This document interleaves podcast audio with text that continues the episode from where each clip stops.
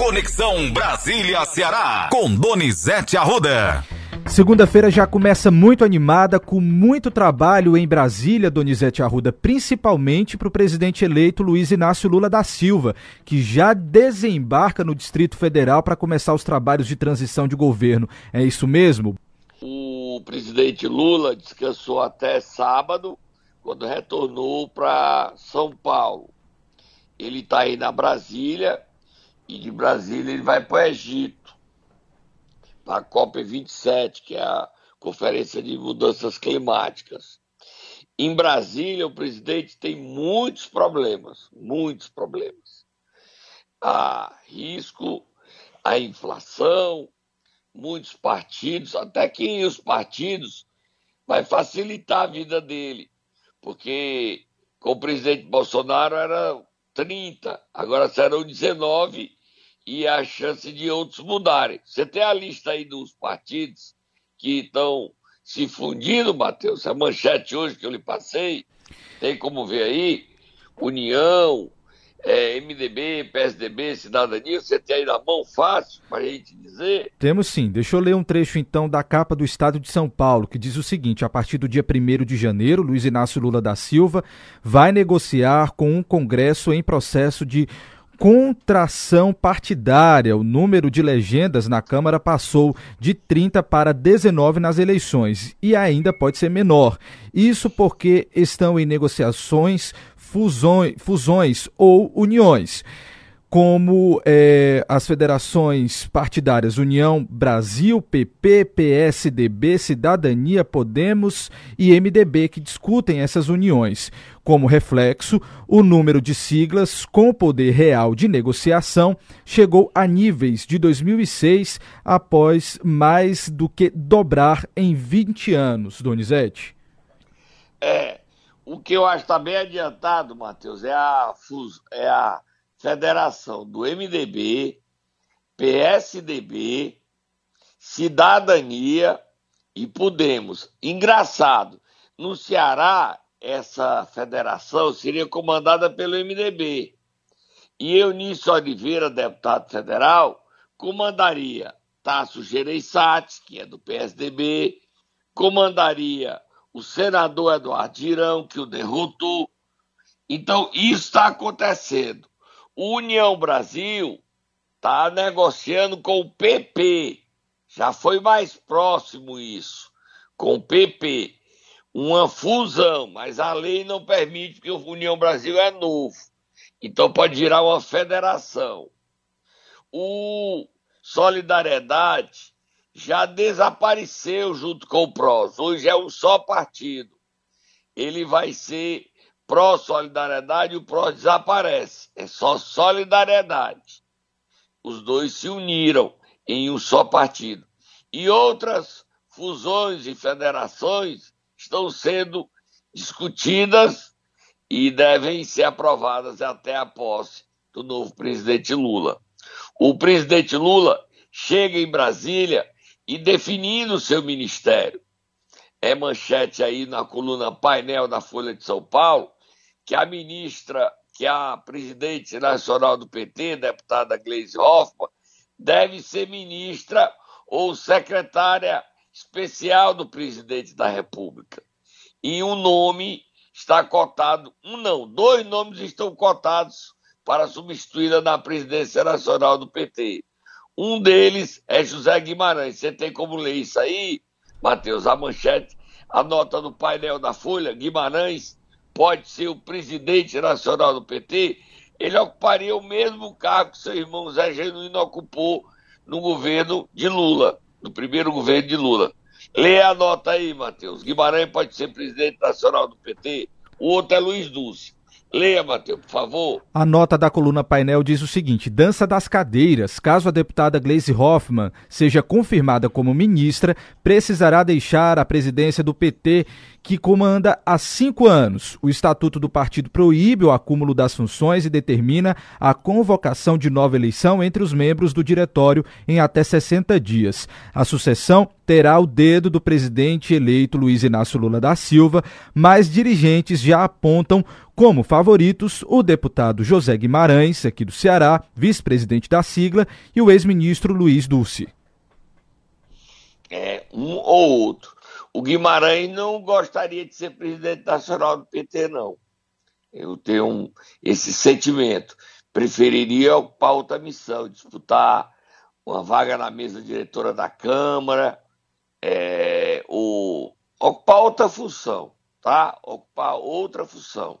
Guimarães não, mas o Lula pode pedir que ele tenha essa função. Guimarães, no momento, foi indicado por Lula e está sendo ele o interlocutor do presidente da Câmara, Arthur Lira. Guimarães tem tido essa missão, conversar com Arthur Lira. O presidente chega em Brasília cheio de problemas.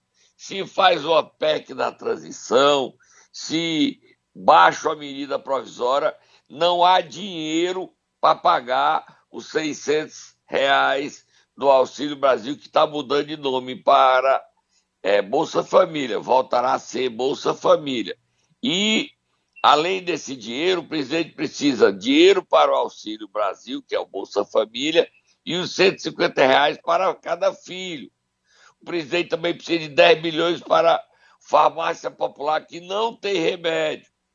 E o presidente pode deixar para 20, final do ano que vem, início de 24, o, a proposta dele de isenção para quem ganha até 5 mil reais de imposto de renda. Tudo está sendo discutido e definido. E o presidente Lula também vai ter que parar essa discussão. Ele está indo nesta semana, não vai hoje, quem vai hoje é a Isolda Sela, para o Egito. Então, quando ele estiver chegando, a Isolda já deve estar tá se preparando para voltar ao Ceará. Ela fica seis dias fora. Ela na COP no Egito. O presidente chega no final da COP 27. Ele tem problemas em Brasília, tendo que se reunir com muitos aliados e discutir tudo isso. O presidente também está montando a equipe de transição. Na equipe de transição é comandada por seu vice, Geraldo Alckmin, e tem como seus principais auxiliares e assessores a presidente nacional do PT, Gleisi Hoffmann, e o ex-senador e ex-ministro do governo Dilma, Aloysio Mercadante. Matheus, vamos para frente. Vamos para frente, Donizete. Inclusive, a gente tinha separado aqui um trecho da Gleisi Hoffmann, justamente nessa visita que ela fez ao prédio que será utilizado para esse processo de transição de governo. E ela falou a respeito disso e também a respeito de como estão as tratativas para conseguir o recurso para que seja pago aí o auxílio de 600 reais que vai voltar a se chamar aí Bolsa Família, como você acabou de pontuar para os nossos ouvintes. Vamos ouvir?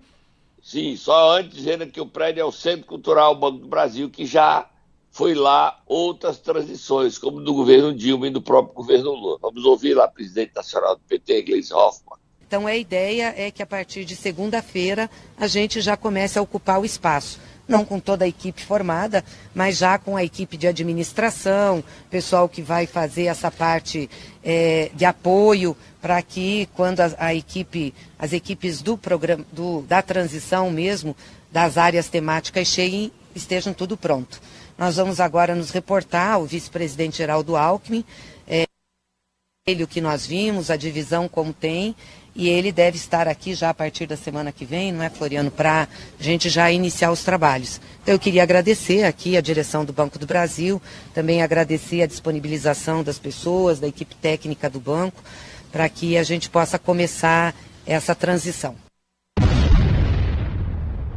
Tem mais Glaze Hoffman ou tem mais alguém, Matheus? A gente tem mais um trecho da Glaze Hoffman agora falando sobre o recurso para os 600 reais do Bolsa Família. Vamos ouvir.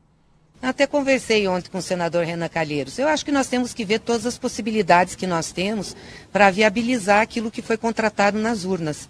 é que é importante. Ou seja, nós não podemos entrar 2023 sem o auxílio emergencial, é, sem é, o aumento real do salário mínimo. São coisas que foram contratadas né, com o povo brasileiro.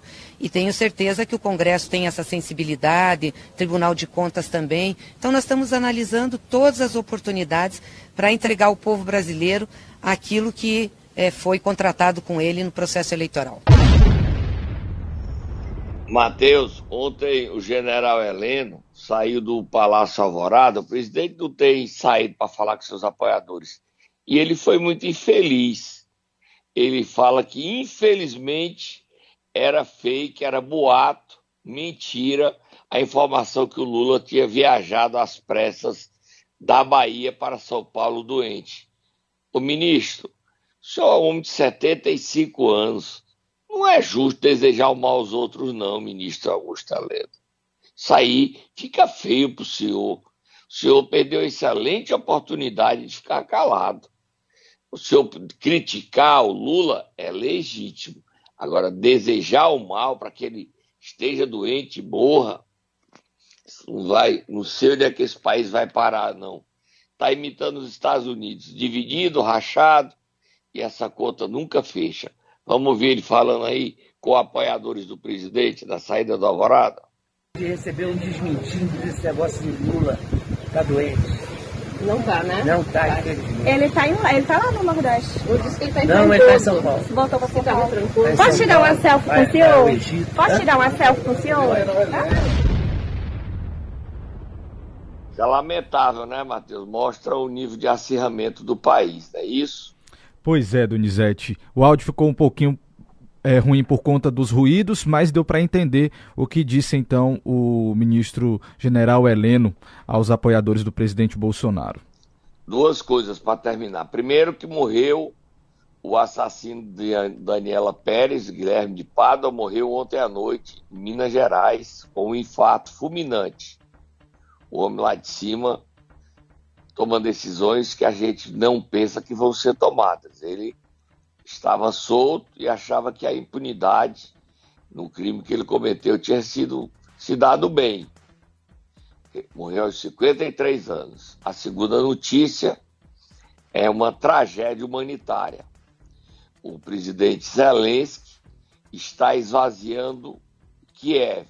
3 milhões de habitantes, 3 milhões de habitantes estão deixando Kiev porque a União Soviética, a União Soviética, coisa doida, a Rússia, Putin está destruindo todo o setor elétrico da Ucrânia e eles não têm como permanecer porque morreriam de frios no inverno. Duas notícias que chegam aos últimos, nesses instantes e que vão afetar a humanidade. Porque essa guerra na Ucrânia, com essa tragédia humanitária em Kiev, da Rússia, terá reflexo. A própria Europa também tem reflexo, que a Rússia não está vendendo gás. E o frio está sendo um problema na Europa. Agora a gente dá uma paradinha, Matheus. Momento Nero. Segunda-feira muito chuvosa aqui no estado do Ceará, Donizete, por que não dizer o fim de semana todo de muita chuva? Mas hoje a gente vai acordar quem? Vamos acordar o aniversariante do domingo, que ficou triste, porque muita gente o abandonou e não deu nem os parabéns. Ciro Gomes. Vai, Tata, acorda ele, vamos bater os parabéns pra ele, pra ele ficar triste, vá.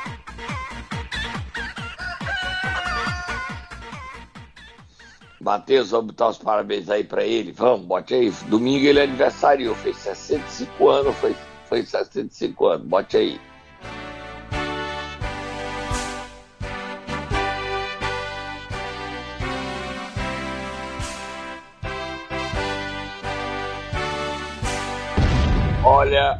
Ciro Gomes ganhou parabéns do Roberto Cláudio, do Mauro Filho. Teve mais alguém que deu os parabéns para ele, Matheus?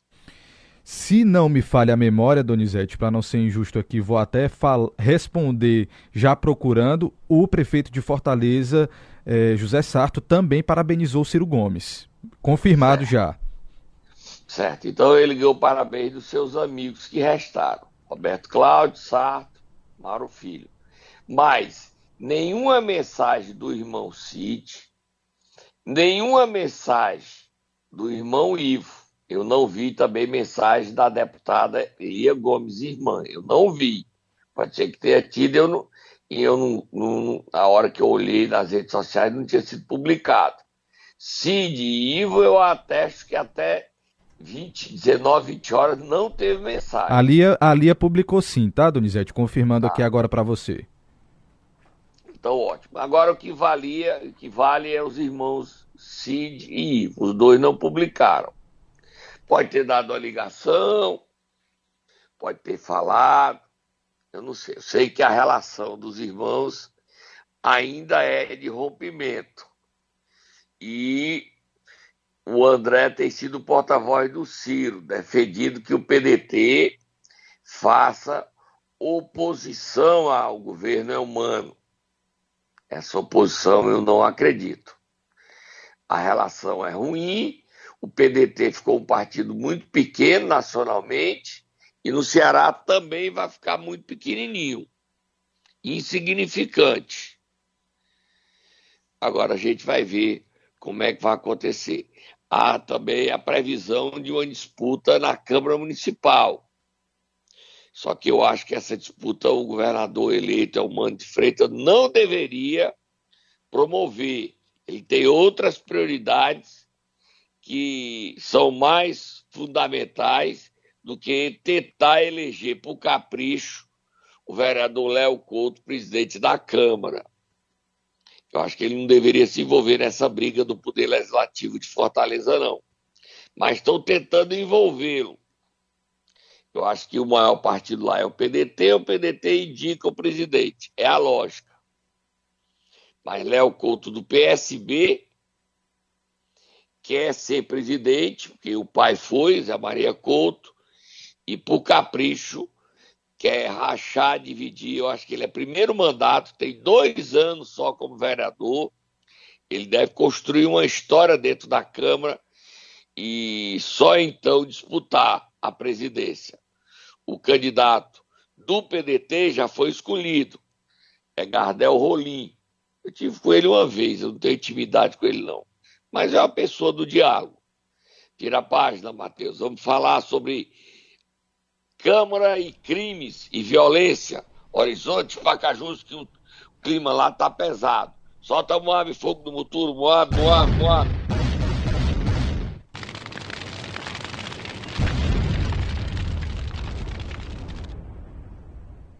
Começando por Horizonte, né, Donizete? O que é que você conta de lá? Olha o seguinte, Horizonte.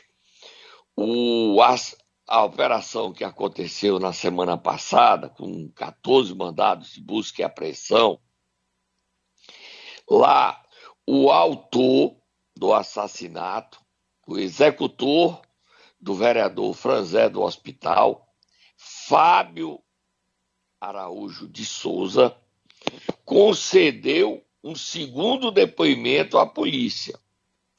E nesse segundo depoimento, ele confirma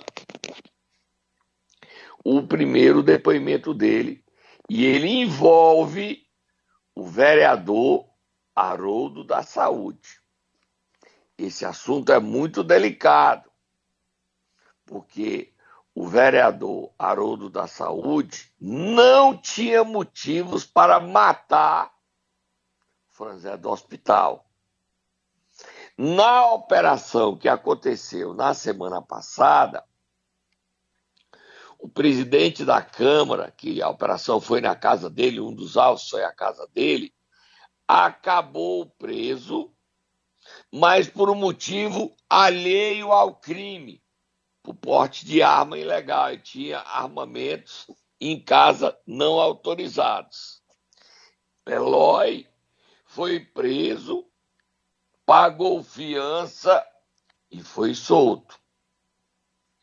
O prefeito Nezinho, que também houve uma operação na casa dele para levar o seu celular, que a polícia queria ouvir, surpreendeu a polícia, porque ele entregou o seu celular e ele não era obrigado a dar a senha do celular dele. Mas ele próprio não, faço questão de dar a senha. E deu a senha do celular dele.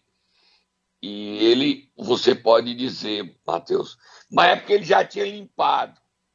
Mas com o iCloud não adianta limpar.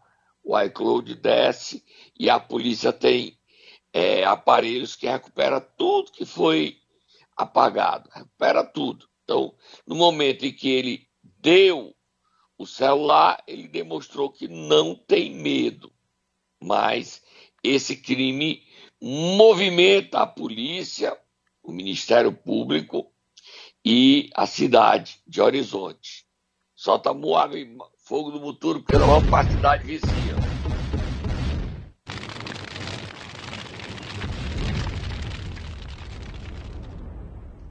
Em Pacajus, há uma briga comandada pelo prefeito Bruno Figueiredo. Ele articulou pessoalmente e elegeu Toda Guiomar meses atrás. Agora ele mudou de ideia e não quer o Toda Guiomar e fez acordos perigosos. Não vou nem entrar não que o jogo está pesado na região. E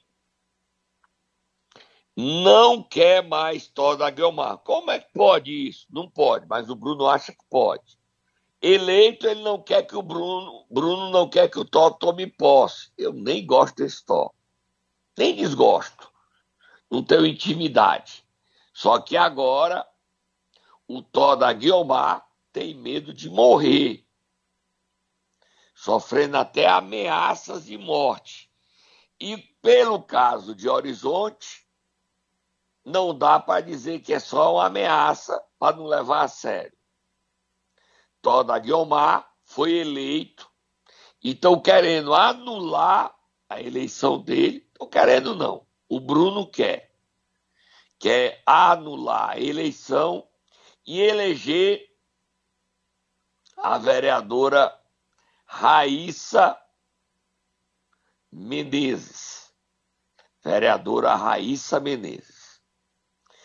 O Bruno Figueiredo diz que é dono de Pacajus. Dono. A vontade dele é que tem que prevalecer. E ele não tem medo de nada. Elege, deselege, faz o que ele quer. Impressionante o poder de Bruno Figueiredo. Ele está lá dizendo que ele faz e acontece. Tira a página, Matheus. Agora a gente vai falar sobre a transição do governo estadual, Donizete, porque também já foram aqui indicados os membros que vão participar de todo esse processo, né? A governadora Isolda Sela viajou para o Egito e deixou a desembargadora Nailde Pinheiro como governadora do estado. Eu disse que era o Fernando. Fernando é primeiro presidente, primeiro vice. Ele, ele vai ficar só como presidente da Assembleia. A lei é clara quando a governadora viaja, assume o presidente da Assembleia. Ele viajando, assume o presidente do Tribunal de Justiça. Então, não é o Fernando Santana, como eu disse sexta-feira, é a desembargadora Nair Pinheiro. É do Cariri também, ela é de Aurora. Tanto é que o prefeito do Eusébio, que é de Aurora, São Gustavo, deu os parabéns a Nair Pinheiro.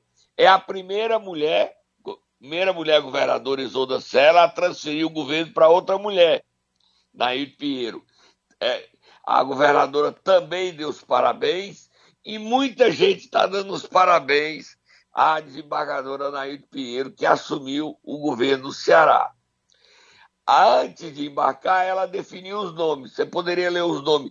O, a equipe de transição do governo do Estado e do governador eleito Mano de Freitas, os nomes Matheus, por favor. Vamos lá aos nomes, rapidamente. Ah, os nomes escolhidos pela governadora Isolda Sela como, go como coordenador vem Chagas Vieira, depois Ronaldo Borges, Fernanda Mara Pacobaíba, eh, Flávio Jucá, Vladson Viana e Rita Bezerra. Já os membros indicados pelo governador eleito é, foram Eudoro Santana, como coordenador, Luísa Sela, Alfredo Pessoa de Oliveira, Augusta Brito, Max Quintino e Ana Maria Fontinelli.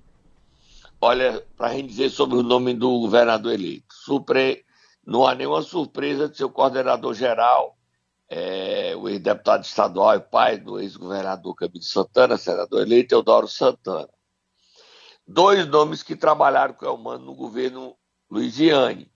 Alfredo, Alfredo foi secretário de Planejamento do governo Luiziane e Ana Maria Fontinelli. Ana Luísa Sela é filha da governadora Isolda e foi coordenadora do plano de governo de Eumano. Nenhuma surpresa.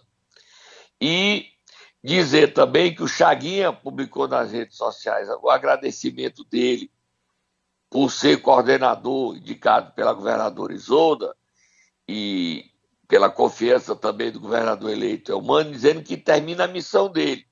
Eu não acredito nisso. Eu acredito que o Chaguinha será aproveitado no governo Elmano pelo trabalho que ele fez, pelo esforço que ele teve e pelo papel determinante da vitória de Elmano.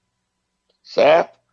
E aí também está a secretária da Fazenda, Fernanda Pacol Caíba, e pessoa de confiança do Camilo, como Ronaldo Borges e Max, é, que é o, o, superintendente do Detran. O Max está aí também aí na equipe de transição. É uma equipe a seis mãos. Isolda, Camilo, e Eumano. É um governo a seis mãos. O Eumano começando o governo dele a seis mãos. Vamos esperar que dê tudo certo. Só dizendo para terminar que Danilo Serpa está saindo do complexo industrial portuário do PCI, o CIP. E quem está querendo ir para lá é o Tucano Maia Júnior, secretário de Desenvolvimento Econômico mas a resistência do PT para Maia Júnior ir para lá. Outro nome cotado, eu acredito que esse vingue, porque teve papel determinante na vitória de Elmano, é do secretário de Turismo, Arialdo Pinho. Arialdo poderia sair da Secretaria de Turismo e assumir o complexo portuário do PCI, industrial do PCI, o CIP. O Arialdo quer ir para o CIP porque o governo humano aposta no complexo industrial portuário do PCI para gerar emprego e desenvolver o Ceará. A gente está acompanhando esse início que começa hoje da equipe de transição de Eumano, que vai estar com a governadora interina, desembargadora Nailde Pinheiro, e toda a expectativa do Ceará para o futuro governo, futura administração de Eumano de Freitas. Vira a página, Matheus, vamos terminar. Aí encerrou aqui a nossa pauta, Donizete. Então vamos embora. Só dizer que a gente vai cobrir direitinho o governo interino de Eumano de Freitas. Vamos tentar conversar com ele, convidá-lo para fazer uma entrevista sobre o que, é que ele está pensando sobre o futuro da administração dele e os benefícios que ele vai trazer para o povo cearense. Tá bom? A gente volta amanhã, Matheus.